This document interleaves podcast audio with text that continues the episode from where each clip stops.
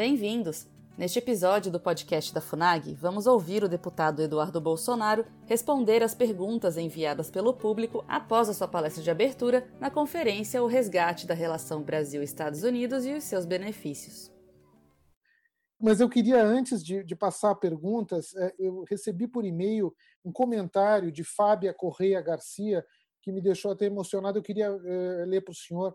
Prezado Eduardo Bolsonaro, boa noite. Quero lhe desejar as bênçãos de Deus a você e toda a sua família. Como cidadã, espero um dia ver meu filho se orgulhar de ter nascido aqui no Brasil e mais transferir a ele os valores que me foram transferidos por meus pais em uma nação justa e com devoção a Deus. Grande abraço. Amém. É, se Deus quiser. Amém. É, eu vou fazer então a, a leitura de algumas uh, perguntas, mas uh, o senhor me dirá até quando poderíamos ir. Uh, eu vou ir pela ordem, mais ou menos. Nós recebemos aqui de Felipe Silva uma pergunta sobre quais as perspectivas de se convocar a CPI do Foro de São Paulo, uma iniciativa que havia sido feita, acho que no ano passado, pela deputada Cristonieto, que estava ainda recolhendo assinaturas. Né? E ele pergunta ainda a própria Comissão de Relações Exteriores e Defesa Nacional da Câmara dos Deputados não poderia convocar pessoas para tratarem desse tema, independentemente de uma CPI? Se o senhor pudesse. Ah, Sim, a deputada Cristonieto foi sensacional lançando essa, essa iniciativa. Só que o que ocorre, né? Eu acredito que a maioria dos congressistas eles não são tão maduros com relação ao que seja o Foro de São Paulo esse é um tema que, além de ser caro, ele é mais ciente do público conservador. Né?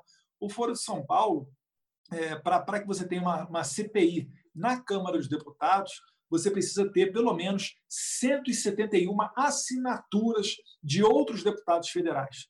E aí é o problema. Muita gente ali, quando olha o nome CPI, sequer assina. É quase uma questão de princípios. Então é muito difícil, você tem que ter um apelo muito grande para convencer os parlamentares a assinarem uma CPI dessa. Agora, certamente, uma vez assinado, isso daí você consegue é, fazer investigações sensacionais. A gente poderia aprovar na Credem um requerimento para que fosse discutida a questão do Foro de São Paulo? Até poderíamos. Né? Isso daí daria, daria trabalho, poderia até ser feito. Mas, dentro da Credem, a gente não tem os chamados poderes próprios das autoridades judiciárias. Então, o que a gente faria seria muito mais um debate com transmissão pelo, por algum link da Câmara, mas é diferente de uma CPI, porque a CPI, no final, você faz um relatório, você envia para o Ministério Público, você cobra atitudes, você pode fazer mandados de busca, você pode requerer informações e não tão somente solicitar informações. Então, são matérias totalmente diferentes. Eu apoio a CPI do Foro de São Paulo. Eu acho que é uma matéria que a gente pode tentar reavivar e é muito importante. Inclusive, né, o filósofo Olavo de Carvalho ele apoia essa iniciativa da deputada Cristianito.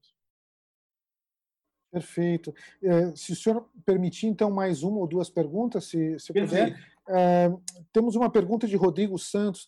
Percebemos uma clara engenharia social nesse período de pandemia, com pessoas sendo obrigadas a ficar em casa e o uso obrigatório de máscaras, além de muitas outras informações desencontradas por parte da Organização Mundial da Saúde. Os países estão conseguindo resistir a essas investidas globalistas ou estão seguindo as recomendações da OMS? Então, a pandemia tem sido o laboratório perfeito para os globalistas. Né? Muita gente fica falando que, ah, Eduardo, isso é teoria da conspiração, não existe globalismo, mas nós vimos, mesmo aqui dentro do Brasil, órgãos e tribunais preterindo os, as, a, o Ministério da Saúde e as secretarias estaduais de saúde com base em argumentos da OMS, ou seja, colocou a OMS acima dos órgãos nacionais. E vale perguntar: você já votou em alguém para a OMS? Você sabe como é que é eleito o presidente da OMS? Você sabia que o presidente da OMS não é médico, que ele é um biólogo? E se a OMS falar alguma coisa que você discorde, você vai recorrer para quem? Então, isso daí, na verdade, é a OMS substituindo os ministérios e secretarias de saúde. Se a gente for para o campo, para o campo, por exemplo, lá na queimada da Amazônia, né, para o campo ambiental, vai ter muita gente dando razão para ONGs internacionais como Greenpeace ou WWF, em detrimento do Ministério do Meio Ambiente, que foi eleito, ainda que de maneira indireta, pela população nacional. Então, isso daí é o globalismo botando as asinhas de fora. E a OMS já demonstrou em várias ocasiões que ela mesma não sabe com o que, que está lidando. Cito como exemplo: ainda final de janeiro, o presidente Donald Trump fechou os Estados Unidos para voos vindo da China. O que, que a OMS falou? Falou que era precipitado, que não havia necessidade de uma calamidade, que o vírus não era tão perigoso assim, que era só uma gripezinha, patati patatá. Enfim, depois demonstrou-se que a gravidade era totalmente outra. Né? Isso é só para citar um dos exemplos. Outro para falar de lockdown, feche e abre, enfim. Ninguém sabe como se comportar nessa pandemia. E não é porque a OMS é um organismo supranacional que ela vai saber. Inclusive, o discurso do presidente Jair Bolsonaro, na abertura da Assembleia Geral das Nações Unidas ano passado, prestou atenção nisso. Ele puxou a orelha da ONU, falou: ONU, vocês foram criados como um organismo multilateral para a manutenção da paz. Só que hoje em dia existem tantas outras ramificações, tantas outras agências e organizações que acabam dando pitaco e interferindo na política interna do país, na soberania do Brasil. Outro exemplo foi a recomendação da ONU para que se criasse as audiências de custódia. O que é audiência de custódia, gente? É audiência de custódia é o seguinte: em 24 horas, depois que aquele preso é preso em flagrante, ele participa de uma audiência junto com o juiz e com o defensor, sem a participação do seu condutor, que normalmente é o policial, né, para saber se o preso em, flag... preso em flagrante, tá? aquele que está com a arma na mão roubando, para saber se ele foi bem tratado pela polícia, se ele recebeu água, se foi ofertado auxílio da família, contato com advogado, se ele não foi torturado psicologicamente. E nessa oportunidade, como a gente sabe que o governo brasileiro, é, as leis brasileiras e, de certa maneira, até uma, uns certos pensamentos jurídicos, como são muito complacentes com a figura do réu, do condenado, do preso, eles acabam, os juízes, soltando esse preso nessa oportunidade. O que na ponta da linha significa o quê? Significa que o armazém do seu João, depois de ser roubado dez vezes, ele deu a sorte da polícia passar na frente da, do armazém dele no momento do crime. A polícia prende o bandido. Em 24 horas, o bandido está lá fazendo uma nova visita ao dono desse armazém. Certamente isso daí não tem como dar certo. Isso só aumenta a criminalidade e foi uma recomendação da ONU, que aqui no Brasil foi instrumentalizada através de uma resolução do Conselho Nacional de Justiça, o CNJ. Né? Eu fui o primeiro deputado a protocolar um projeto de decreto legislativo para suspender a audiência de custódia. Mas, lamentavelmente, a presidência da Câmara acredita que essa matéria não é prioritária e ela nunca foi pautada. Perfeito. Eu queria agradecer também ao senhor. Eu fiquei sabendo que o senhor está transmitindo também essa, esse, essa live no seu próprio canal. Muitíssimo eu obrigado. Eu também. Eu, eu divulguei o link de vocês da Fundação Alexandre Guzmão, mas quando começou a live eu botei também na minha rede. Não, mas ótimo. Eu agradeço muito. Se puder deixar lá depois, muitíssimo Vai obrigado. Excelente, muito bom. Muito, realmente um, uma grande contribuição. É, eu queria fazer, então, se o senhor me permite, mais uma, talvez? É, pode ser? Sim, sim, vamos, vamos, vamos sair dela. Tá bem, então tá bom. Temos muitas, na verdade, muitas perguntas aqui nos chegaram. Eu até vou ter que pedir desculpa a vários dos, dos participantes aqui, mas, mas infelizmente não podemos. Bota, bota, na minha conta aí, bota na conta do meu joelho operado aí que tá. Então, mais, mais, mais, uma pergunta que é assim um pouco delicada, talvez não se refira tanto aos Estados Unidos, mas eh, Tiago Soares pergunta o que o senhor acha da aprovação pela Assembleia Nacional da França de proposta de alteração da lei sobre bioética que autoriza o aborto até nove meses mediante diagnóstico de equipe médica que ateste sofrimento psicossocial da gestante. É, aliás, a respeito disso, nós tivemos um, uma excelente conferência na semana passada com a deputada Cristonieto, falando justamente sobre iniciativas de, de defesa do direito à vida internacionalmente. Eu recomendo que assistam também os vídeos, foram, foram muito interessantes. O senhor teria algum comentário a fazer a respeito desse tema?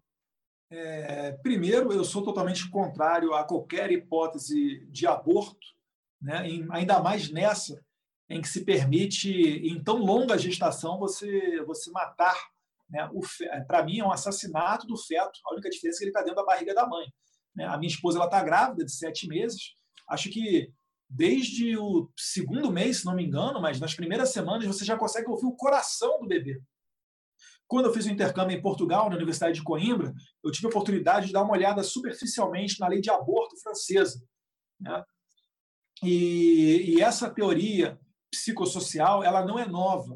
Né? Ela basicamente diz o seguinte, que se a mãe não tiver condições financeiras, econômicas, para ter aquele filho, é preferível que ela aborte, porque se ela tiver o filho, ela vai ter um retorno é, tão prejudicial psico, é, dentro, dentro, da sua psique, dentro da sua mentalidade, que isso vai ser, é, acaba sendo menos prejudicial se ela abortar o filho. Para mim, isso daí é uma total falta de visão humanitária. Né? Justamente as pessoas ditas progressistas defendem essa prática e acabam depois atacando o capitalismo, mas se utilizam de recursos, de argumentações financeiras. Né? Olha só, está colocando a, a condição financeira acima da vida do bebê, o que é um total absurdo. Mas fazem isso para tentar justificar o aborto.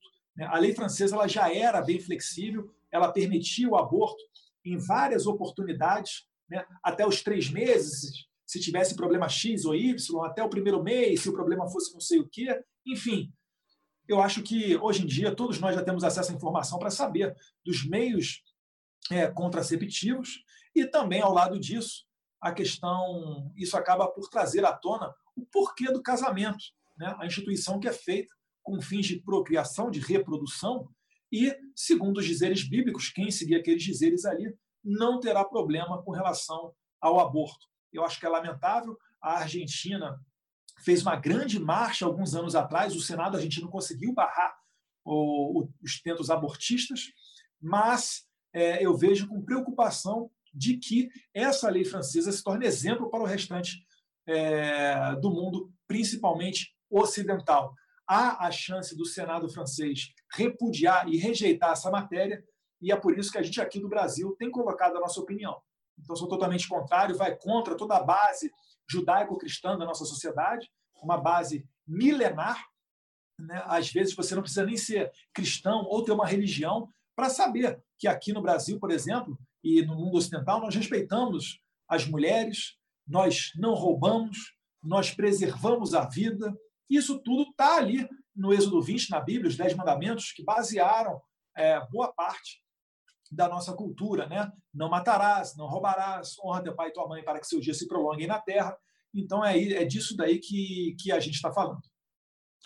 Perfeito, muito obrigado. Só para que o senhor saiba, nós recebemos aqui mais dezenas de perguntas de, sobre vários assuntos, 5G, etanol, é, muitos preocupados com questões de, de imigração. É, teve até um, um, um rapaz que nos escreve, por favor, deputado Eduardo, ajude-nos a voltar para os Estados Unidos. Somos milhares de estudantes brasileiros que estão impossibilitados de voltar para os Estados Unidos devido ao ban. Eh, somos o futuro eu, do Brasil. Eu acho, eu acho que não vai demorar, não vai demorar muito para esse, esse retorno, não. Quero crer que não vai demorar tanto. Né? Os Estados Unidos recentemente já, não, já liberou os americanos para viagens internacionais. Eu acho que o próximo passo é permitir esse retorno. Deus quiser, com a vacina vinda de Oxford em dezembro, essa situação. Mas acho que antes de dezembro essa situação já deve ter uma boa melhora. Perfeito, excelente. Então, eh, não tenho mais a fazer a não ser agradecê-lo muitíssimo pelo tempo que o senhor nos doou aqui para os nossos espectadores. Foi realmente brilhante, foi uma excelente aula eh, e eu espero que possamos recebê-lo no futuro para alguma outra, alguma outra conferência. Muitíssimo obrigado. Se o senhor quiser fazer alguma consideração final, ah, eu, que agradeço, eu que agradeço, eu que agradeço, Roberto. Certamente, é, como você disse no começo, na abertura dos trabalhos, é, é uma oportunidade que nem sempre é ofertada a nós conservadores de falarmos em uma fundação de cunho internacional. Então, mais uma vez, sou eu que tenho que agradecer esse espaço. Né? Não ligue para essas críticas de parlamentares, ou seja lá quem for do PSOL, é porque para essas pessoas democracia é somente quando a sua voz é ouvida, quando a voz deles não prevalece, eles falam que é golpe ou qualquer outra coisa, mas também demonstra que estamos no caminho certo. Né? Mais uma vez, muito obrigado e eu espero que essas relações Brasil e Estados Unidos sigam aí por mais bons séculos juntos. Acesse o canal da FUNAG no YouTube, www.youtube.com.br FUNAGBrasil. Lá você encontrará centenas de vídeos sobre política externa brasileira e relações internacionais. Acesse também a nossa biblioteca digital, com mais de 780 volumes para download gratuito, www.funag.gov.br/biblioteca. Acompanhe as atividades da FUNAG Brasil no Facebook, Twitter, Instagram e Flickr.